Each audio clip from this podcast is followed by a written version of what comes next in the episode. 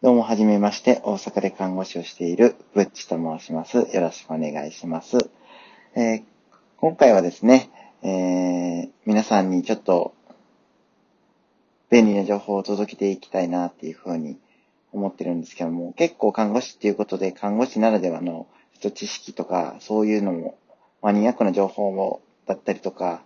あとはちょっと本が読むのが好きなんで、本の情報であったりとか、他、その他エンタメの情報とかいろいろお届けできたらなって思ってます。基本ちょっと独り言のようになるかとは思うんですけども、ご了承ください。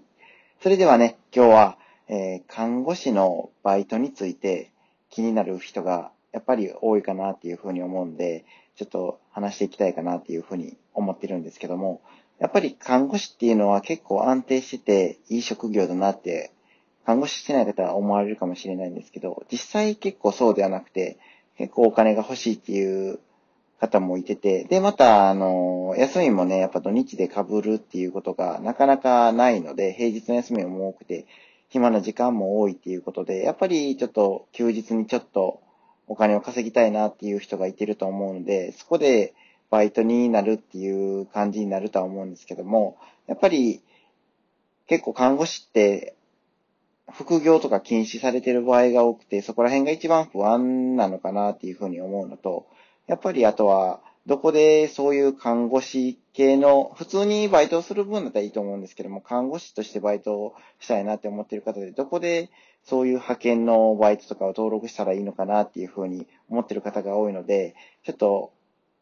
それを説明していきたいなっていうふうに今日は思ってるんですけども、まずは一つ目、派遣の、その、どこがいいのかっていうのはあるんですけども、大まかに結構看護師のバイトで有名どころなのは2つあるのかなっていうふうに思ってて、一応2つとも登録してあるので、特色についてはまた今後言っていきたいかなっていうふうに思ってるんですけど、まず2つあるとするのは、スーパーナースっていうスーパーナースっていう派遣の会社と、あともう一つはメディカルコンシルジュっていう会社があります。んで、僕が基本メイン、今のところメインで活かしていただいているのはメディカルコンシェルジュっていうところで、まあ、詳しくなぜそこに行ってるかっていうのは今後お話しいただくんですけども、今メディカルコンシェルジュで活かしていただいているんですけども、それって今お金稼いでるけどどうなんみたいな感じで思ってる方がいると思うんですけど、その、副業バレないんですかって。基本、副業がバレる理由としては、その所得税、所得が増えるわけになるので、副業することによって。その副業によって所得が増えるわけなんですけども、所得が、すいません、増えて、えっ、ー、と、所得税が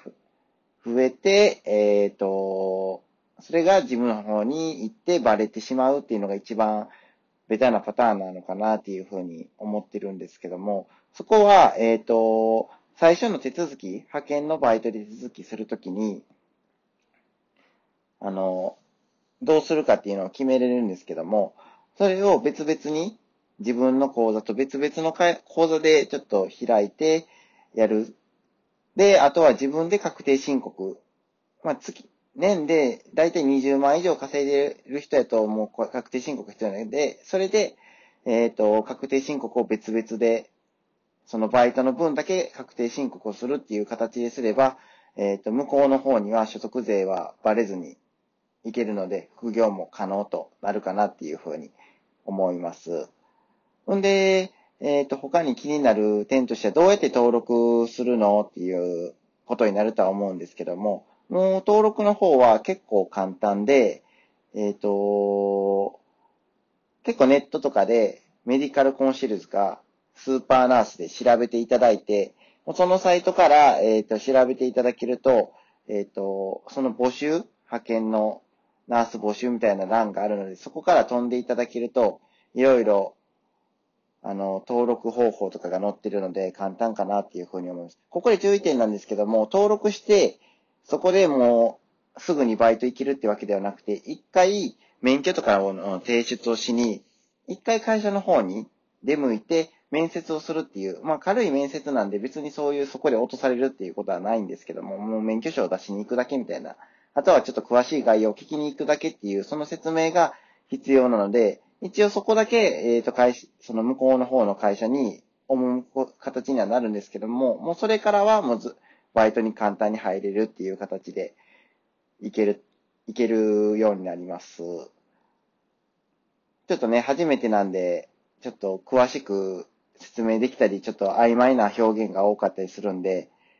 えっ、と、また今度ね、こういうントとかの方で質問とかあれば、それに対してちょっと答えていきたいしなっていうふうにも思ってるので、またよろしくお願いします。それでは、プッチでした。